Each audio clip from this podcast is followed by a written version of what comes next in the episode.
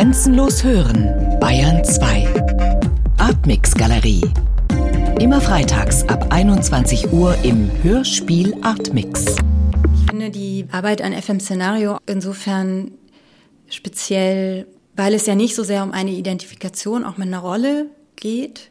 Oder ich habe auch darüber nachgedacht, dass ich da gar nicht drüber nachdenke, ob ich mich mit diesen Figuren identifiziere, sondern dass es vielmehr eben eine Identifikation mit den Handlungen, mit den Requisiten, mit der Interaktion mit den anderen Performerinnen, dass es vielmehr darüber sich so eine Nähe zu dem Bild herstellt und nicht so sehr in Bezug auf die Geschichte, die erzählt wird in dem Radiostück.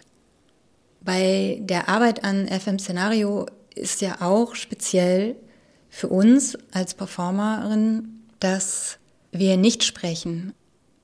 Für den Betrachter ist ja immer sehr viel Text dabei, weil man diese ähm, Tonspur hört. Aber für uns ist es ja eher so eine stumme Handlung. Und das finde ich für mich eben auch interessant, dass das ja so ganz anders ist, als wie ich sonst arbeite.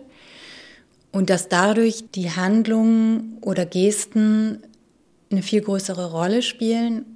Da geht es dann um Wiederholung und geht es um, ja auch um eine bestimmte Form der Automatisierung. Und wobei das unterschiedlich ist. Manche Sachen arbeiten sehr stark mit einem bestimmten Rhythmus und ja auch mit dem Rhythmus, den die Kamera vorgibt, dass bestimmte Bilder gemacht werden. Also dass man ja auch hört, es werden zehn Bilder gemacht und innerhalb dieser zehn Bilder muss man diese und jene Bewegung vollziehen. Und das ist weniger so ein starkes Gefühl von, ich wiederhole mich hier ständig, sondern eher, ja, man ist in so einer Art Uhrwerk drin oder man muss sich eben sehr stark konzentrieren und man, man muss eben alle Elemente im Blick haben. Und die Wiederholung führt ja dazu, dass so der Körper sein Gedächtnis anwirft, sozusagen. Also, dass man eben nicht immer alles im Blick hat, sondern dass man sich eben daran erinnert auch und das dann eben irgendwann automatisch macht.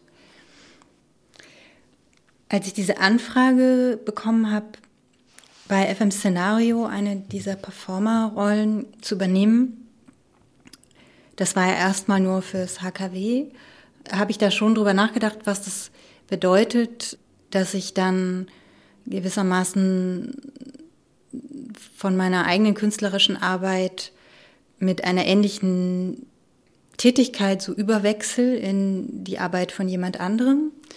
Und dann fand ich das aber eben interessant, dass einerseits es anscheinend sowas wie eine Fähigkeit ist, die man durch diese Praxis entwickelt hat, was mir vorher nicht so klar war.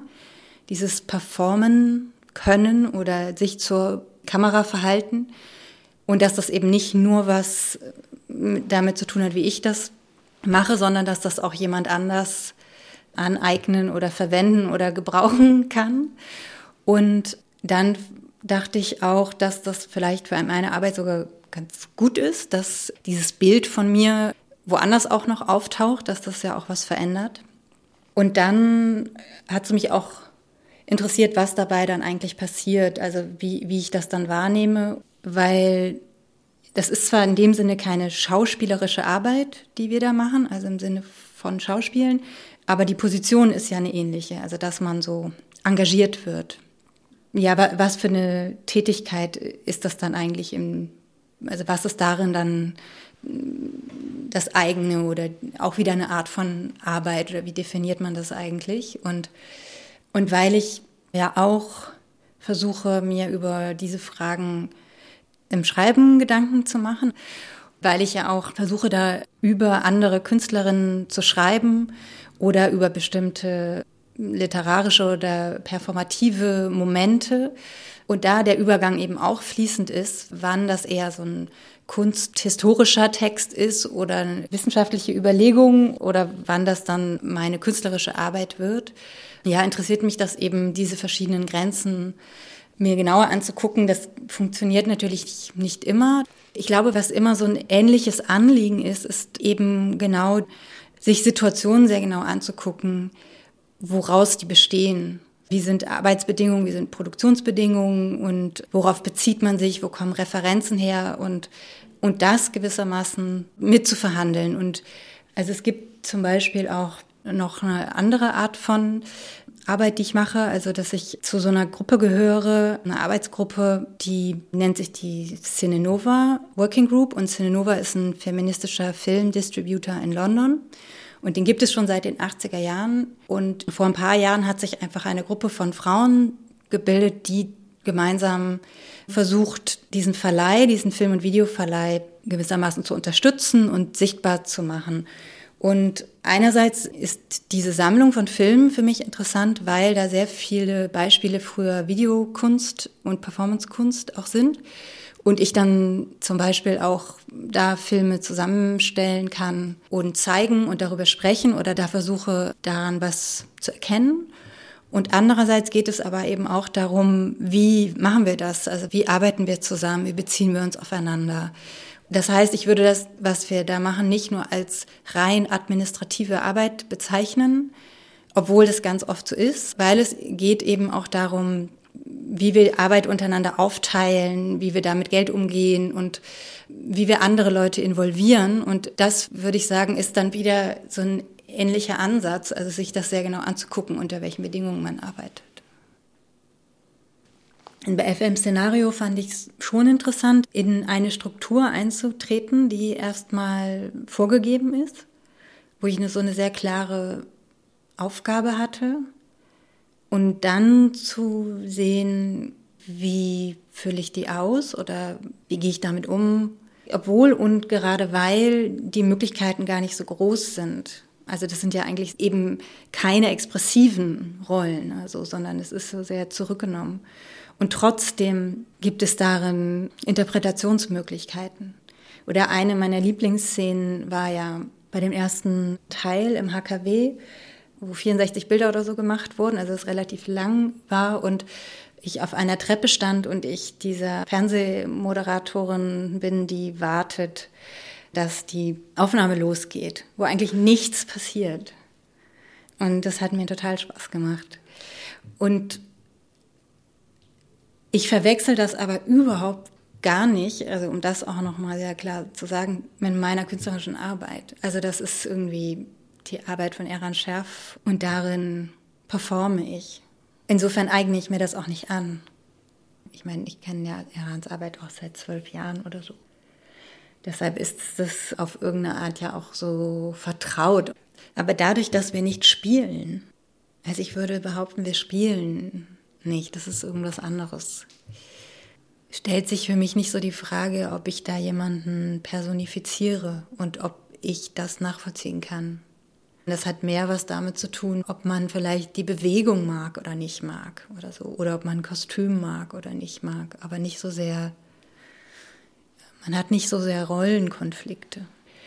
Das Schwierige mit dem Begriff Performance ist halt tatsächlich, dass es die Frage ist, ob man darunter nur die künstlerische Performance versteht oder wie da die Übergänge zum Theater und zum Film sind oder ob man damit auch eher so ein sprachliches Phänomen meint. Also erstmal, wenn etwas performativ funktioniert in der Sprache, bedeutet es ja erstmal, es passiert etwas in dem Augenblick Vielleicht ist das auch das, was ich eben interessant finde. Also es ist halt dann auch nochmal die Frage, ob man Performance daran knüpft, dass Personen etwas machen.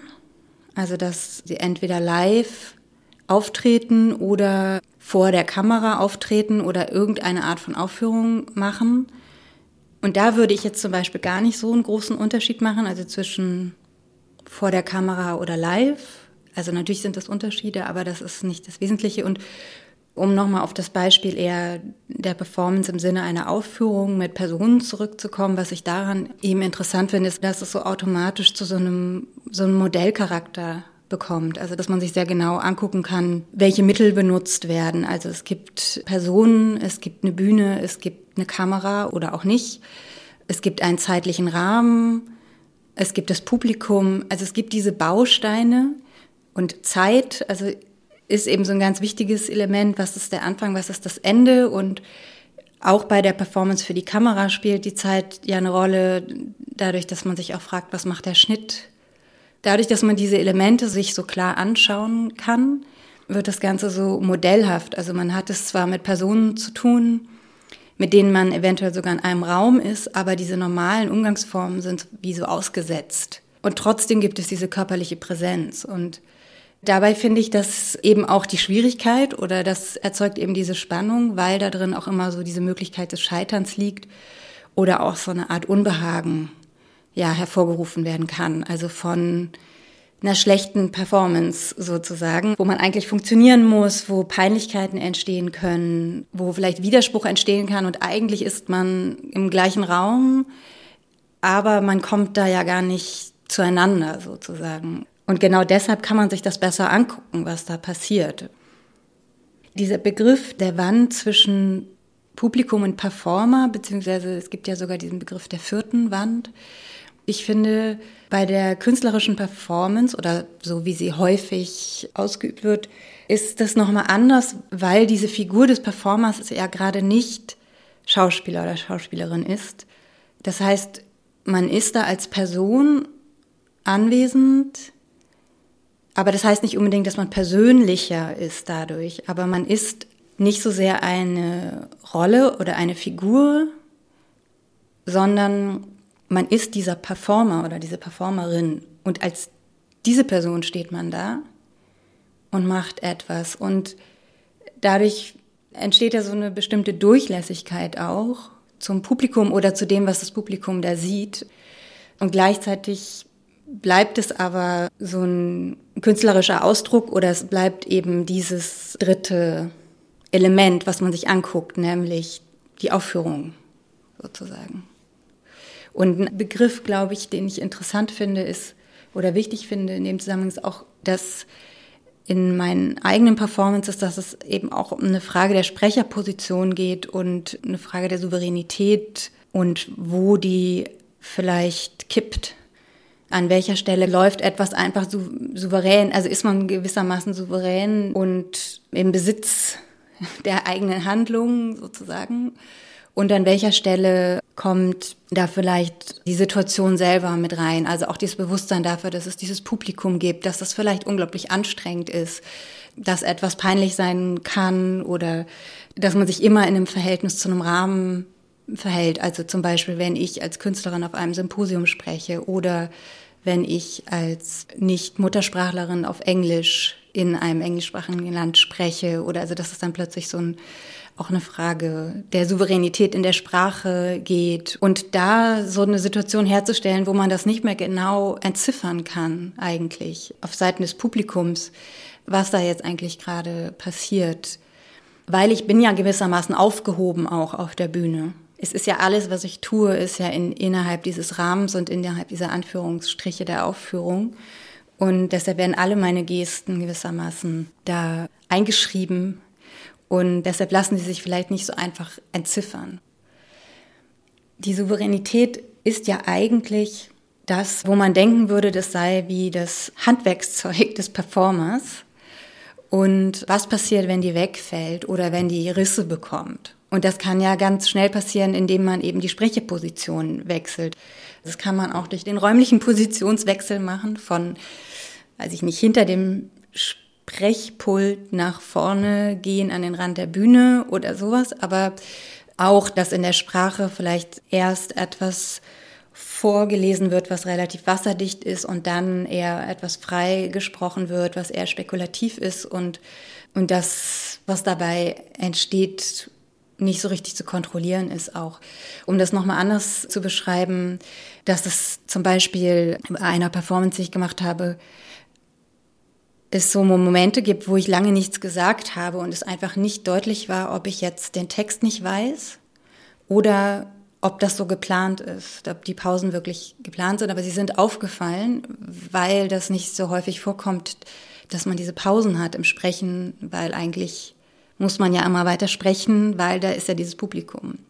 Ja, und das hat irgendwie so sowas erzeugt, dass die Leute nicht wussten, wie sie das lesen sollen. Und für mich selber war es aber eben auch so, dass ich wusste, egal was mir passiert auf der Bühne, ich bin gewissermaßen von diesem, von dieser Narration Bühne aufgefangen oder so. Es ist eigentlich nicht so, dass ich bestimmte Techniken gelernt hätte, überhaupt nicht. Also ich komme überhaupt nicht aus so einer Performance- oder Schauspielschule, Training oder sowas. Im Gegenteil. Also ich habe das eigentlich immer vermieden. Und genau deshalb hat es mich aber auch interessiert. Es gibt natürlich bestimmte Dinge, die man lernt, je häufiger man das macht. Und ist vielleicht auch einfach die Ruhe zu bewahren oder sowas. Oder eben, dass man weiß, was kann ich leisten auch, also was kann ich auswendig lernen, was kann ich vorlesen oder also dass man so ein bisschen die eigenen Grenzen weiß. Der Begriff Technik, den finde ich aber eben eher generell interessant. Also das ist auch etwas, worüber ich auch geschrieben habe in Bezug auch auf autobiografische Formate, also jetzt was andere Literaten und Künstlerinnen machen. Oder zum Beispiel, inwieweit so etwas wie ein Interview eine Technik auch ist oder so, oder wie die Frage von Technik gerade in diesen Formaten auch auftauchen, also wie wir miteinander sprechen oder genau das, wo man eigentlich denkt, es ist authentisch oder es ist spontan, dass da dann schon die Idee von Technik schon lange drin ist. Und das meine ich vielleicht auch mit, dass ich es eben interessant finde, die Ränder von etwas deutlich zu machen, eben wie kann ich das gewissermaßen sichtbar machen, dass das nicht unsichtbar wird, dieses Setting, in dem wir uns da bewegen.